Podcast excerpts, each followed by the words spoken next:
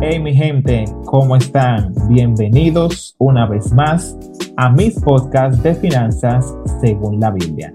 Recuerden, mi nombre es Ángel Hermosén.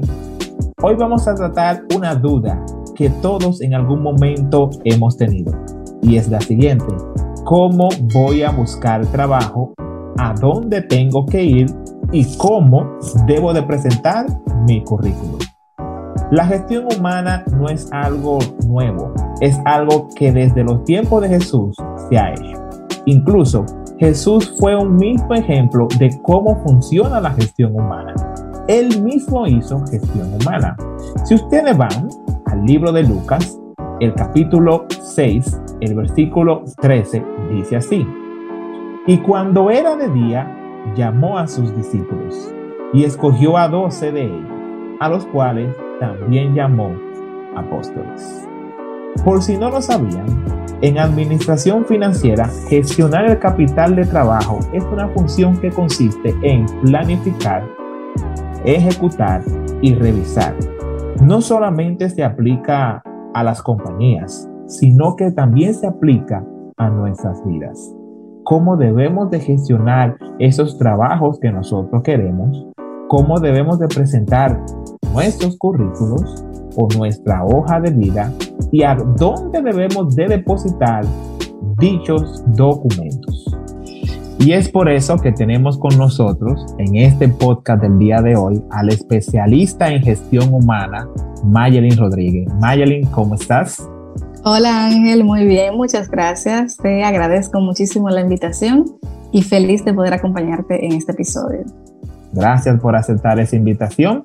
Hoy vamos, eh, le contaba a los, a los que nos están escuchando que vamos a hablar de un tema muy interesante y es la gestión humana, cómo podemos resolver esa pregunta que siempre nos hacemos, cómo buscar trabajo, a dónde tenemos que ir, cómo preparar nuestro currículo.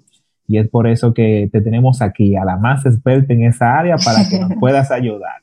Entonces vamos a comenzar con una pregunta que para tomar el pie, como dicen, y es una pregunta sencilla, y es, ¿qué es el capital de trabajo? Para que los que están escuchando puedan entender y entrar en tema. Bueno, la gestión humana en general es la que se encarga de gestionar todo el personal humano dentro de una institución o empresa. Y en el caso del capital de trabajo se refiere como concepto a la cantidad de personas que tú necesitas de acuerdo a tu estructura. Es decir, que de acuerdo a, la, a lo que se dedica a tu empresa y a la cantidad de necesidades que tenga dentro de la misma, el capital de trabajo gestiona que realmente tú tengas el personal que necesitas en cada área y que no exista ni una sobrecarga de trabajo, pero tampoco que exista una, un, recorte de horas porque la cantidad de trabajo no es suficiente. Entonces, eh, básicamente como concepto, el capital de trabajo se refiere a eso. Ah, ok. Y por ejemplo, si yo Ángel, quisiera buscar un trabajo, ¿cuáles serían los pasos que yo debo de hacer? O sea, yo me gradué, terminé mi universidad y quiero buscar un trabajo. ¿Cómo debo de comenzar ese proceso? Mira, yo hice una publicación sobre eso, Ángel, y la llamé, eh, textualmente se decía, buscar trabajo es un trabajo. Porque buscar trabajo, lo primero que tienes que hacer es tener un plan de acción. Como cualquier cosa que tú vayas a hacer en la vida, tú tienes que tener un plan de acción. En este caso, debes organizarte de acuerdo a tu área, conocer tu sector, eh, conocer el área en la cual tú quieres trabajar, porque, por ejemplo, hay personas que son ingenieros industriales. Bueno, la ingeniería industrial es un área muy amplia, pero tú tienes que delimitar en qué áreas específicas tú te quieres desarrollar. Incluso yo le sugiero a algunas personas que delimiten hasta en qué empresas quieren trabajar, porque eso te va a determinar a ti hacia dónde tú quieres llegar. Hay personas que simplemente se sientan en una computadora, hacen un currículum sin el, menor, sin el mayor criterio y comienzan a mandarlo a todas las vacantes que ven que ellos entienden que su perfil aplica. Y eso no es un plan de acción. Un plan de acción es tú sentarte y elaborar un currículum de acuerdo a los puestos en los cuales tú quieres que te consideren y en las empresas para las cuales tú quieres trabajar, identificarlas, hacer un listado yo quiero trabajar en el sector de alimentos, yo quiero trabajar en el sector de zonas francas, yo quiero trabajar en el sector de call center, identificar cuáles son los sectores en los que tú quieres trabajar. Partiendo de allí, hacer una lista de empresas en las cuales tú, quisieras eh, entrar a laborar. contactarlas, buscar información de cómo pudieras aplicar a las vacantes que ellos tienen, revisarlas, cuáles son los requisitos de esos puestos que ellos están solicitando y hacer una comparación de lo que solicitan versus lo que tú le puedes ofrecer. Siempre comento que cuando tú ves una vacante que tiene, por ejemplo, seis, siete requisitos, tú deberías cumplir por lo menos con el 80% de esos requisitos para poder enviar tu currículum. De lo contrario, no te recomiendo que lo hagas, porque si están pidiendo un licenciado en mercadeo con maestría, con dominio de inglés, con experiencia de tres a cuatro años en X área, y tú ni estás estudiando mercadeo, no has terminado, no tienes la maestría, no tienes dominio de inglés, entonces ya ahí no estás cumpliendo ni con el 50% de los requisitos que están solicitando. Entonces, evidentemente, lo vas a mandar y ni siquiera te van a considerar, incluso te pueden descartar porque eres una persona que no tiene criterio para entender que es una posición para la cual tú no tienes el perfil. Entonces, es importante que podamos definir esa parte. Y bueno, y ya por último, elaborar un buen currículum, que de eso vamos a hablar más adelante, y tener en cuenta dar el seguimiento adecuado a los procesos en los cuales tú estás participando. Que por eso recomiendo que se haga de manera organizada. No es que tú vas a aplicar a todo, sino que puntualmente tú, con criterio, tú apliques a las vacantes que realmente tu perfil está acorde para que puedas dar el seguimiento apropiado. ¿Y qué pasa entonces, por ejemplo? Yo me acuerdo que cuando yo estaba buscando trabajo, alguien me dijo, tu currículo solamente tiene que decir lo que tú estás buscando. Me explico para ser un poco más claro. Si tú eres contador, tu currículo no, no, tiene que decir que tú hiciste un curso de meteorología. Por ejemplo, yo hice un curso de meteorología y tú estás aplicando para un trabajo de contador. No tiene que decir que tú hiciste un curso de meteorología. O sea, no tiene que poner todos los cursos que tú hayas hecho en tu vida en el currículo. O sí se puede. Voy a responder tu pregunta y vamos a entrar ya en materia del currículum para, para ya abordar el tema completo. Evidentemente es correcto esto que, este consejo que te dieron. En el currículum solamente se tiene que poner lo que aplica para tu área. Y yo tengo el mismo caso. Por ejemplo, yo hice un curso de farmacia, pero soy licenciada en psicología con experiencia en recursos humanos y desarrollo personal. El curso de farmacia no tiene absolutamente nada que ver con mi trayectoria y mi perfil profesional actual. Yo lo hice cuando era un adolescente, en formación, que uno anda buscando más o menos identificar en qué área uno puede desarrollarse. ¿Yo voy a poner ese curso? No, por dos razones. Número uno, es un curso que ya ha caducado, si se puede llamar así, porque tiene muchísimos años. Y segundo, eh, ya no tiene ninguna relevancia con mi perfil actual. Hay personas que ponen, por ejemplo, que puede ser un curso importante, técnicas de negociación, pues, eh, y ellos son del área de ventas. Es un curso importante, pero tal vez lo hicieron en el año 1987 es un curso que ya no es relevante para este momento, estamos en la década del 2020. Entonces, eh, también esas son informaciones que tenemos que tomar en cuenta, que sea lo más actualizado posible y que al mismo tiempo esté acorde al área en la cual tú te desempeñas. Pero ¿qué tiene que decir en sí? Porque yo, yo he visto currículos que dicen, ok, tus datos personales, nombre, teléfono, cédula, todo lo demás. Luego viene la parte académica, licenciatura, maestría, especialidad. Luego viene la parte de las experiencias. Luego viene la parte de las experiencias eh, laborales, claro está. Y luego viene la referencia. Ahí, ahí siempre hay una duda, porque la pongo o no la pongo. ¿A quién pongo o a quién no pongo? Vamos a empezar entonces desde arriba los datos más importantes, aunque tú no lo creas, Ángel Hermosén, que debe tener un currículum, son el nombre y tus datos de contacto. Créeme que he recibido currículum que no tienen o lo uno o lo otro. Increíblemente, hay gente que se le olvida el pequeño detalle de ponerle su nombre al currículum. eh, créeme que yo en estos más de 10 años de trabajo he visto de todo. Eh, lo más importante es poner tu nombre, eh, que se vea visible.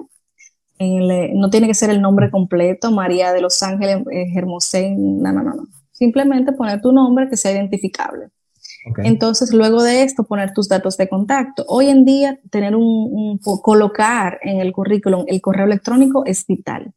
Y más ahora en la pandemia, la mayoría de los procesos se están manejando de manera virtual, entonces la información de tu correo es importantísimo. De igual forma, un número de contacto directo. Hay personas que todavía están poniendo, por ejemplo, el número de la tía, el número del vecino, el número de la tía. Eso no es un número de contacto directo porque lo que queremos es contactarte a ti y de manera rápida y directa, porque los procesos de, búsqueda de empleo y de reclutamiento son así. Eh, si yo te llamo y no te consigo, lamentablemente no voy a seguir perdiendo tiempo tratando de localizarte, sino que me voy a ir al próximo. Entonces, eh, la idea es que podamos contactarte de manera directa y rápida. El que está buscando empleo también tiene que tener su celular, eso de que yo no cojo llamada privada, de, no, no, no, todo eso tiene que dejarlo de lado, porque se supone que usted está buscando empleo, exactamente. Eh, tienen que estar al pendiente y siempre recibir las llamadas porque usted nos, y siempre muy amable porque también hay personas que lo llaman, estoy llamando a Ángel Hermosén, ¿quién me está llamando? Eh, no, no, siempre responda de, manera, sí, de manera amable y afable porque como puede ser del banco, puede ser para el trabajo de sus sueños. Entonces, este, ya luego que tiene la información de contacto, el correo electrónico y los teléfonos de contacto suyos directos, preferiblemente uno, eh, ya si usted quiere poner otro porque, qué sé yo, el lugar donde usted vive o el lugar donde se mueve no hay mucha señal y quiere poner el de su esposa, por ejemplo, por si acaso, bueno, pues está bien. Pero yo no recomiendo más de dos números porque siempre me ha pasado currículum que tiene más de dos números, que tienen tres y cuatro números, literalmente, a veces uno no lo consigue en ninguno. Entonces es mejor que no pase de dos. Luego de esto comenzamos con los datos personales. Esto es opcional. ¿Y por qué digo opcional? Bueno, porque son datos que ya, ya cuando usted está dentro del proceso de reclutamiento, que lo llaman, estos son datos que, se puede, que la persona que lo llama o que le contacta lo puede validar.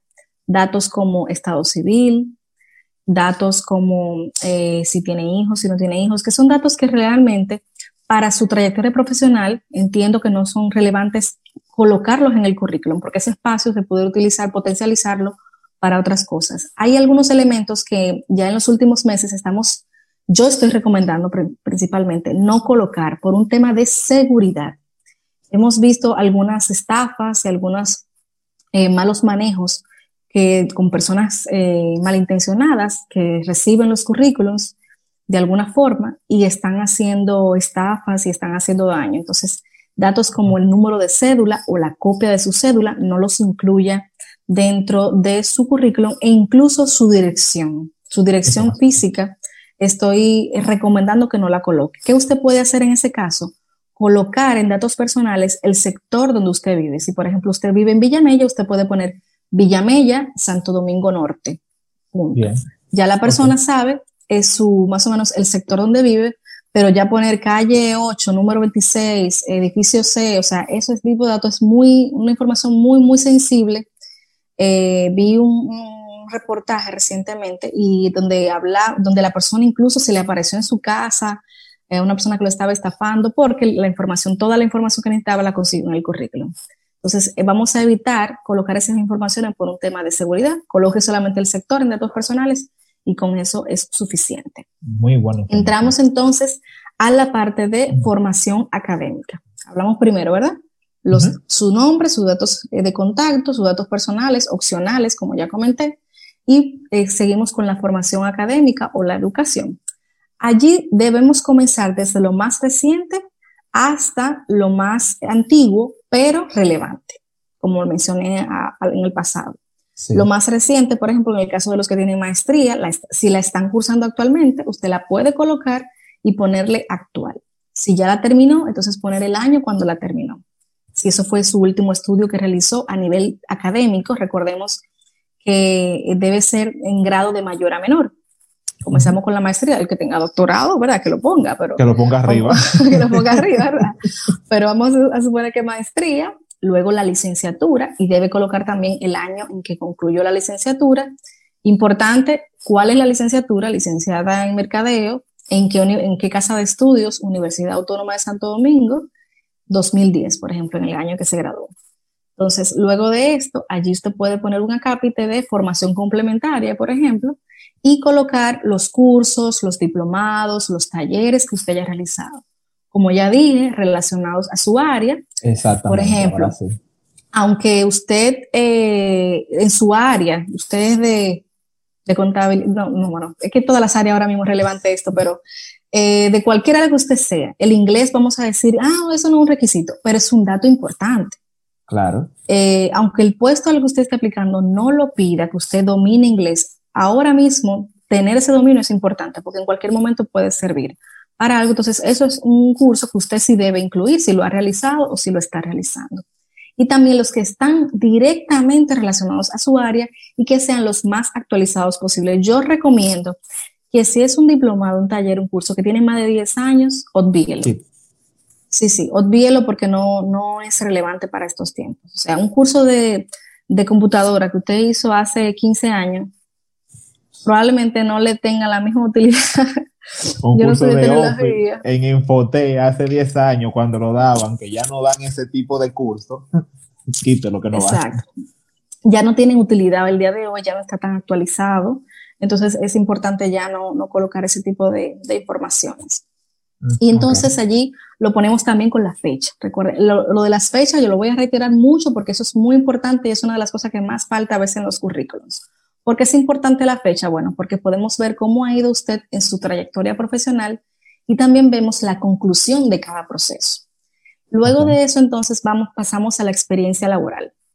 La experiencia laboral, al igual que la formación académica, debe ir desde la más reciente hasta la más antigua. Entonces, empezamos con el puesto actual, si es que usted está trabajando actualmente, o con el último empleo que usted tuvo. Debe colocar la empresa, Hermosén y Asociados, colocamos la fecha, 2018-2020, por ejemplo, o si usted quiere poner junio 2018, marzo 2020, ¿verdad? El mes y el año. Lo que yo no recomiendo es hacerlo tan largo, 15 de abril, de, no, no, porque tan, tan específico así no es tan necesario. No, Pero sí por lo menos el, el, año. Yo recomiendo el año. Con el año es más que suficiente. Si usted quiere poner el mes, adelante. El mes y el año y la fecha en que inició y la fecha que concluyó. Eso es muy importante. Y, discúlpame, y no se puede poner, por ejemplo, las funciones que tú ejercías en dicha posición. Ah, sí, claro. Vamos para allá. Entonces, luego del nombre de la empresa, usted va a poner el puesto que desempeñaba. Ya dijimos, Hermosén y Asociados, ¿verdad? El nombre de la empresa. El puesto, eh, asistente de contabilidad, por ejemplo. Luego de asistente de contabilidad, usted tiene que describir las funciones que usted desempeñaba en ese puesto. ¿Por qué es importante la descripción de lo que usted hacía. Yo siempre pongo este ejemplo porque es un ejemplo bastante gráfico y que puede explicar muy bien en qué consiste. Una asistente de un doctor y un asistente de un abogado, las dos son asistentes, pero no hacen lo mismo. No. Para nada. Sus funciones son completamente diferentes. El asistente del doctor hace citas, eh, solicita reembolsos, por ejemplo, el seguro médico, eh, le maneja la agenda del doctor, en fin, ¿verdad? Maneja muchísimo, solicita los resultados de los pacientes, etcétera. Pero el asistente del abogado eh, puede hacer incluso escritos, redactar documentos, un, redactar contratos exactamente, hacer citas con clientes, recibir los clientes, participar en reuniones. Y las dos son asistentes, pero ¿qué me hace a mí a ver cuáles son las competencias que tiene cada una? Cuáles son los conocimientos que cada una tiene, las funciones que ha desempeñado. En una, por ejemplo, el servicio al cliente, que es la del asistente del doctor, está más eh, reforzado, el, servicio al cliente del asistente del doctor. Sin embargo, en la asistente del abogado, ella ha desarrollado más competencias de, análisis, de revisión de documentos, ese tipo de cosas. Entonces, eh, por eso es que es importante colocar al menos tres o cuatro funciones de las más importantes que usted desempeñaba. Si quiere poner más, lo puede hacer, puede poner 6, 7. No recomiendo poner más de 10 porque ya es mucha lectura, pero sí por lo menos 5 o 6, con 5 es más que suficiente de las funciones que usted desempeñaba. ¿Cómo lo puede hacer? Por ejemplo, en el caso del ejemplo que estamos poniendo, Hermosín Asociados 2018-2020, asistente de contabilidad, ponemos, ayúdame tú Ángela, de las funciones, pudiéramos poner elaboración de 606 conciliación bancaria. Realizar la, realizar la conciliación bancaria, por ejemplo. Eh, colaborar en la digitación del estado financiero. Cosas así. O sea, poner, es, porque no ponga cosas que usted no hace. O usted no puede poner encargada y usted no es encargado, usted es un asistente. encargada, sí, sí, pasa bastante. Usted no es una encargada, usted está asistiendo, colaborando, auxiliando y ese es su rol. Al final, todo lo que usted hace se supone que alguien más lo revisa y lo aprueba. Entonces, usted no está encargado de nada. Usted es, usted es una persona que está colaborando con otros. Entonces, es importante utilizar también los verbos apropiados en cada una de las funciones que realizamos. Y por último, bueno, pasamos a una sección que es la de referencias laborales. Ya personales no se colocan. ¿Por qué no se colocan referencias personales? Bueno, porque si yo pongo a mi esposo en referencias personales, a mi mamá o a mi mejor amiga, ellas van a decir que yo soy la, mejor persona del mundo, la más eficiente, la más niña seria. Claro. O sea, las mejores características las van a decir mis referencias personales, entonces ya eso no es relevante. Hay empresas de, Centroamérica que aún utilizan un servicio de eh, validación personal, pero es básicamente para puestos donde la seguridad se ve un poco comprometida. Y es que ellos van al sector donde vive, ven más o menos cómo vive la persona, ese tipo de cosas. Pero eso es algo muy puntual y son algunas empresas aquí y también en algunos países de Centroamérica que lo hacen. Pero en el caso de las referencias personales, esto ya no, es, no está al día. Las referencias laborales, Mayeli Rodríguez les recomienda que usted ponga a solicitud. Referencias laborales a solicitud. ¿Qué quiere decir esto? Que cuando la empresa a la que usted se está postulando las necesite, se la pida. Entonces ahí usted se las provee. ¿Por qué yo, yo recomiendo eso? Por dos razones. Número dos, por el tema de seguridad que comentábamos ahorita, porque en el mismo orden pueden utilizar esos números para hacer cualquier tipo de situación de, estafa o lo que sea y llamar a esas personas y hacer, hacerle algún daño. Y número dos también porque eh, es un espacio como, a mí me gusta mucho el tema de, aprovechar los espacios, un espacio que usted puede utilizar para, para ser más provechoso y que el currículum no sea tan extenso.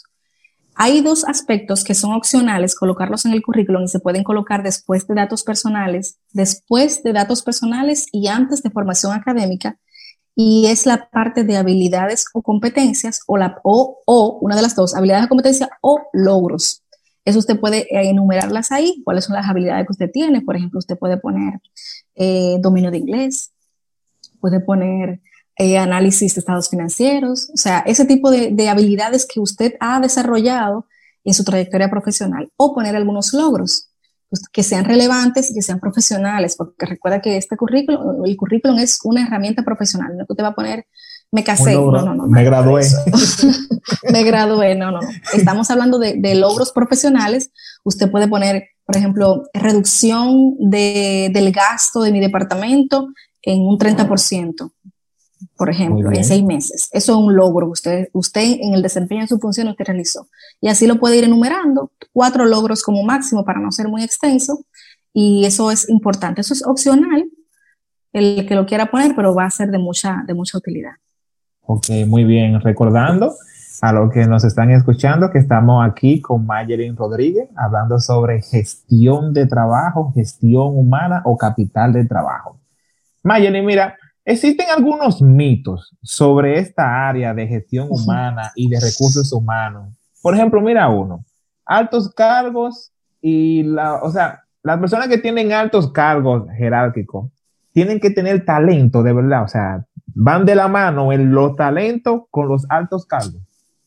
Mira, realmente hemos encontrado que independientemente del puesto, lo que importa es el rendimiento o los resultados que la persona tenga en el puesto. Entonces, sí nos podemos encontrar en puestos altos, personas que no necesariamente tengan el talento que se requiere o para el puesto o que no tengan el talento que se requiera para la empresa, pero sí tienen un alto rendimiento y sí tienen buenos resultados. ¿A qué me refiero? Voy a poner un ejemplo gráfico para que se pueda explicar. En un puesto, por ejemplo, que requiera que sea una una gerencia de logística eh, que requiera la organización del personal de transporte, la entrega de, los, de las mercancías a los clientes y demás. Puede ser que la persona no tenga el talento para supervisar el personal de esa gerencia, que es un personal obrero, de línea, choferes, puede ser que no lo tenga. Sin embargo, el rendimiento del departamento, las entregas a tiempo, eh, las métricas de, calidad del departamento sean buenas. Eso quiere decir que aunque la persona no posea el talento que requiere de gerencia o liderazgo de ese tipo de personal, la persona ha alcanzado una metodología de trabajo que le ha funcionado porque al final los resultados están ahí. Entonces, si bien es cierto que el talento es importante para cualquier puesto que se requiere y que se supone que cada persona que ocupa el puesto debe poseer eh, las características para las cuales ha sido contratado para ese puesto o el talento que se necesita, no menos cierto es que a veces pasa que la persona se esfuerza y su rendimiento y sus resultados hablan por sí solos. Ok. Con este momento que estamos pasando todos y en el mundo entero de la pandemia, ha incrementado el valor de que una persona tenga conocimiento tecnológico. Entonces, ¿existe alguna, existe, eh, yo, yo sé que existe un mito de que ahora mismo los puestos necesitan que las personas conozcan tecnología. ¿Es así o no es así? Mira, realmente el 2020 nos demostró que definitivamente todos deberíamos estar lo más actualizados posible en el área de tecnología. ¿Quién diría que los maestros eh, hoy en día debían conocer las herramientas tecnológicas para hacer, para dar clases eh, por, eh, por, estas herramientas como Zoom, como Meet, etcétera? Yo conozco muchos profesores que han tenido que auxiliarse de sus hijos, de sus sobrinos, de sus... Dieron, dieron un salto grande de pizarra a pantalla. Sí, sí, sí. Entonces, por ejemplo, ¿Qué quiere decir esto? Bueno, que los maestros no estaban actualizados en tecnología para poder estar eh, al día con, las necesidades de, la... Porque pienso yo que son cosas con las cuales tú tienes que ir actualizándote, eh, poniéndote al día para, que no, para que no te quedes atrás. Entonces, si bien es cierto que no todos los puestos requieren el uso de tecnologías avanzadas, yo recomiendo que si tú eres una persona ambiciosa, una persona con visión, tú tienes que estar actualizada en tecnología para que puedas crecer y avanzar. Puede ser que tu puesto sea un puesto de recepcionista que simplemente contesta un teléfono, eh, que simplemente hace una cita en la computadora y demás. Pero si, por ejemplo, tú comienzas a actualizarte con los sistemas CRM, por ejemplo, o cualquier otro sistema que, que tú puedas actualizarte y hacer un curso, eso te va a ayudar para mantenerte actualizada y que en el momento que se presente una oportunidad laboral, ya sea en tu misma empresa o en otra empresa, esa oportunidad pueda ser para ti. Solamente para aquellas personas que realmente tengan esa visión de crecimiento para poder estar actualizados y al día con las nuevas tecnologías. Pero si algo hemos aprendido en el 2020 es que definitivamente debemos estar actualizados con las nuevas tecnologías. Ya ustedes saben, señores, vamos, prendan la computadora, busquen programa en YouTube, busquen tutoriales. Cursos deben de aprender a manejar bien su computadora y el paquete de Office, no nada más Word, señores, existen otros, ahí está el C, PowerPoint y otro más. Mayelin, yo no tengo trabajo, dime qué hago. No tienes trabajo. Bueno, hablábamos ahorita eh, del plan de acción. Y eso yo no me canso de decirlo, siempre se lo aconsejo a personas, incluso a familiares que están empezando en el mundo laboral. El plan de acción es importante. ¿Qué debe tener ese plan de acción? Primero debe tener eh, lo que tú quieres, hacia dónde tú quieres llegar, cómo lo vas a lograr, qué pasos tienes que dar. Montos, Claro. Tú tienes que investigar. Para hacer ese plan de acción hay que investigar. Tienes que sentarte, ya sea buscando en internet, hablando con otros allegados, conocidos, colegas, y conocer cómo está el mercado laboral en tu sector. Porque tú no puedes decir, ah, yo quiero ganar 90 mil, 100 mil pesos. Sí, pero tú estás empezando y eh, probablemente estás empezando y el, puesto o, los, el área, el sector el que tú estás desempeñando probablemente no paga ese rango salarial. Entonces tú tienes que estar al día informado de cuáles son los salarios que se manejan en tu área, en tu sector, para que puedas, porque es una pregunta incluso que te hacen en una entrevista. Eh, ¿cuál, es cuál, ¿Cuál es su aspiración salarial? Entonces, eh, no, no, necesariamente te van a descartar si tú das un monto muy exorbitante, porque pueden aclararte. Si es una persona sensata, por ejemplo, en mi caso, yo se lo aclaro. Eh, trato de aclararlo para que la persona pueda entenderlo. Pero si no, puede ser que te descarten, eh, porque entienden que no es una persona aterrizada y actualizada con respecto a cómo está el mercado y el sector. Ese plan de acción también tiene que estar claro que debes elaborar un buen currículum, un currículum enfocado a tu área, a lo que tú quieres, a los puestos que quieres ocupar. Eh, y a las, a las, por ejemplo, ahorita se me olvidó mencionar cuando hablábamos del currículum, que también no, no es necesario poner todas las experiencias laborales que tú has desempeñado, así sea del año ochenta y pico, no es necesario. O sea, por ejemplo, si tú entiendes que las últimas cinco experiencias laborales son las más relevantes y que han sido en los últimos 15 años, por ejemplo, limítate a estas cinco, pero no, no pongas la que tú, tu primera experiencia laboral que fue un call center de servicio al cliente en el año 90. Eso no es relevante para hoy en día, que ya tú eres un gerente de contabilidad. Eso no, no le suma nada a tu currículum. Entonces, eso lo puedes obviar. Entonces, todo eso es importante al momento de elaborar el currículum. Hay mucha gente que va a Google, busca un modelo de currículum y lo basea y basa su información allí. Eso no es, yo no lo recomiendo.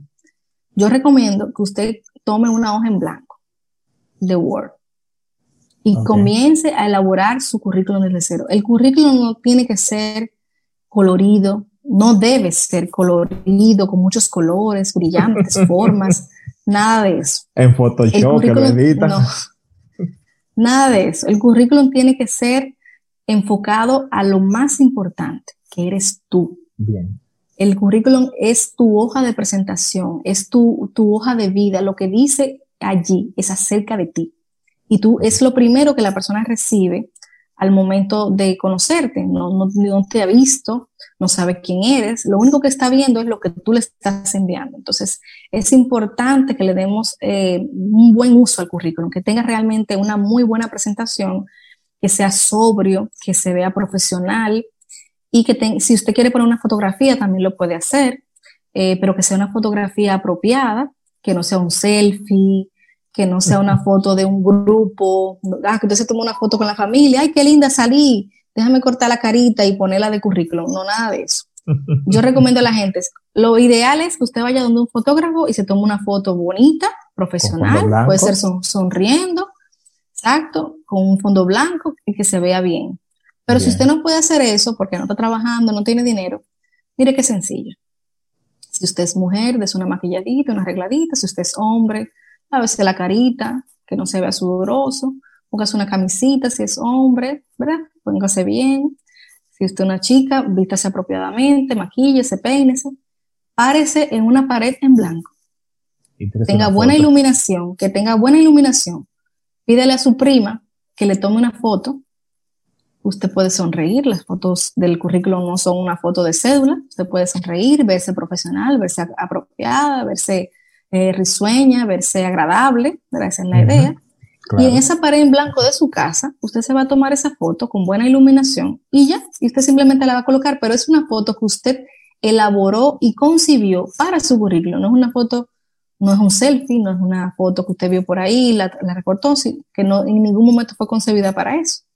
Entonces, todos esos detalles son tomados en cuenta al momento de que uno recibe el currículum, porque yo he visto, por ejemplo, personas que me han mandado un currículum con una foto de un selfie donde se ve la cama desarreglada atrás, o donde se ve el cuarto o el baño, o lo que sea. O sea, eso, todo eso es inapropiado porque me dicen muchas cosas acerca de la persona. Entonces, por eso es importante que a la hora de elaborar el currículum, cada pequeño detalle, la ortografía, sea tomado en cuenta porque es la primera impresión que está recibiendo la persona que tenga su currículum en la mano acerca de usted. Ok. Mayelin, esta es la última pregunta y es una pregunta que yo he escuchado mucho.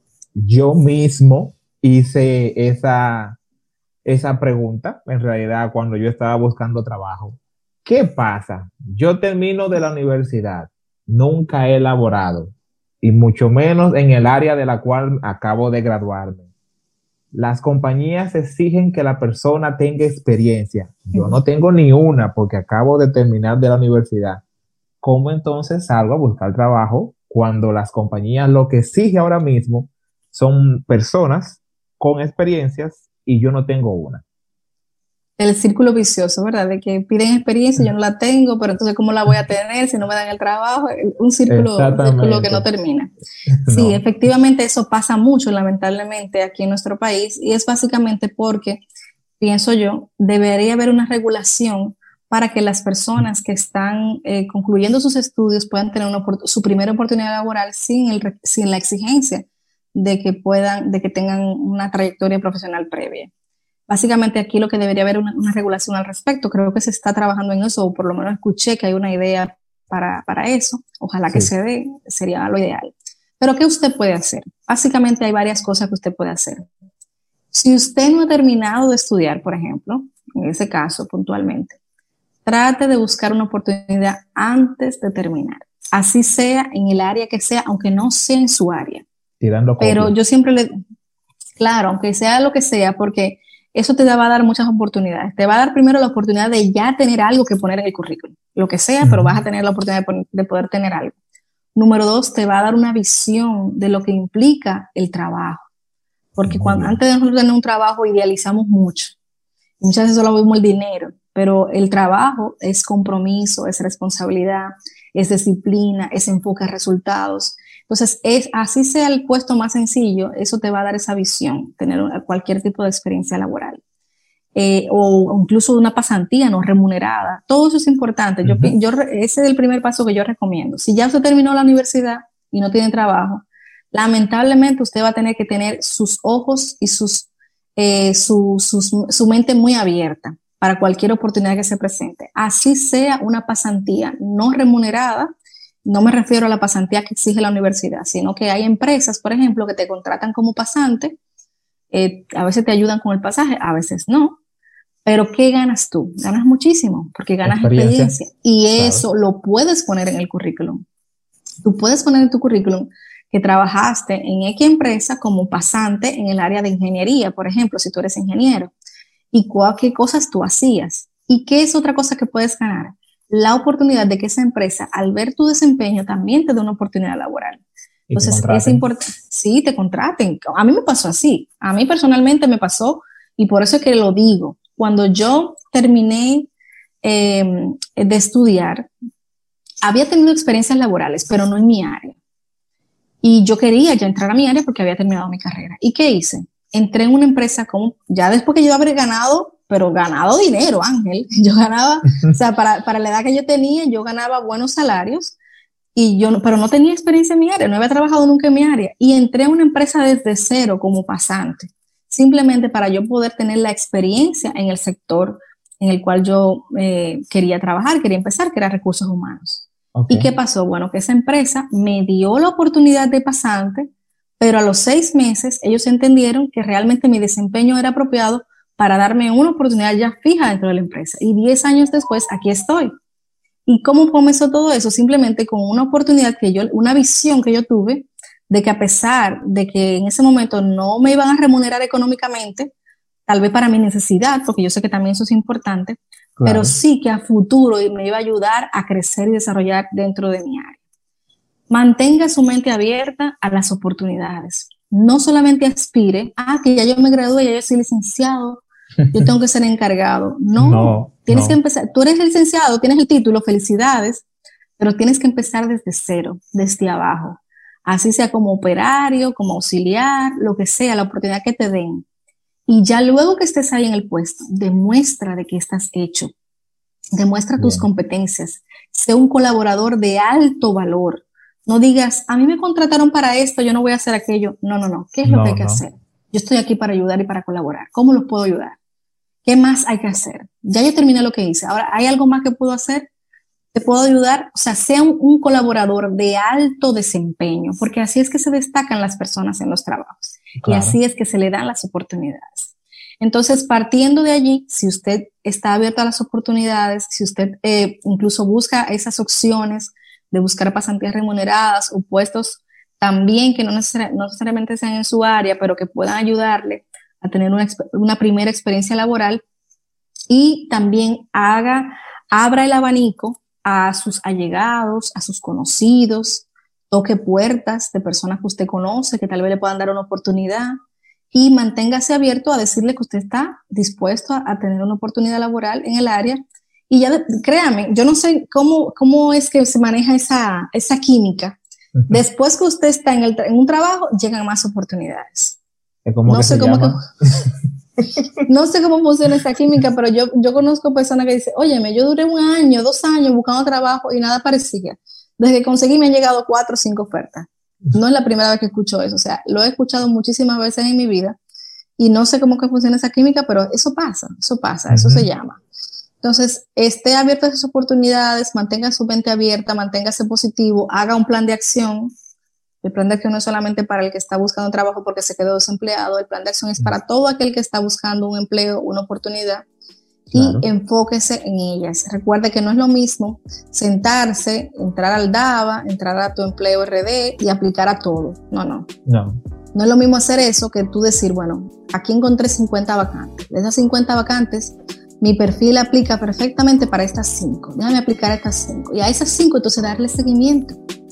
Darle el seguimiento apropiado. Lo envías el currículum, bueno, darle, darle dos o tres días y comienza a llamar o a escribir quiero validar si recibieron mi currículum, estoy abierto a las oportunidades, a dar seguimiento para que las personas vean que tú eres una persona organizada, que eres una persona con criterio y que realmente estás interesado en la oportunidad. Señores, hemos estado aprendiendo el día de hoy sobre la gestión del capital de trabajo humano, cómo nosotros debemos de hacer nuestros currículos, cómo debemos de capacitarnos para buscar trabajo, o como Mayerin dice, un trabajo para buscar trabajo. ¿Verdad que sí? Mayalin, ¿dónde te pueden encontrar todas las personas que nos están viendo y que nos están escuchando? Para que ellos vayan de una vez y te busquen. Claro que sí, me pueden encontrar en mi Instagram, arroba Mayeli Rodríguez O, eh, O es de mi segundo apellido, Ogando. Así que ya saben que allí me pueden encontrar y también eh, recibo muchos DMs de personas que eh, me escriben con cualquier duda, también estoy abierta siempre a poder ayudar porque para eso estamos. Incluso te comentaba al principio del video que además de mi carrera de psicología he comenzado a estudiar derecho laboral porque quiero complementar mi perfil y poder tener la, toda la visión completa del área y poder ser un ente de ayuda y de asesoría para todas aquellas personas que lo necesiten. Señores, ya ustedes saben, vayan allá a Mayalin Rodríguez o, ¿verdad que sí? en Instagram y en Facebook también es Mayelin Rodríguez. Y creo que también está en YouTube, señores, ya está en todas las redes sociales, la pueden buscar. Gracias, Mayelin, de verdad que sí, por estar con nosotros en este podcast y espero que verte en otro podcast que nos puedas acompañar. Muchas gracias. Mucho gusto. Un abrazo, gracias por la invitación. Bye.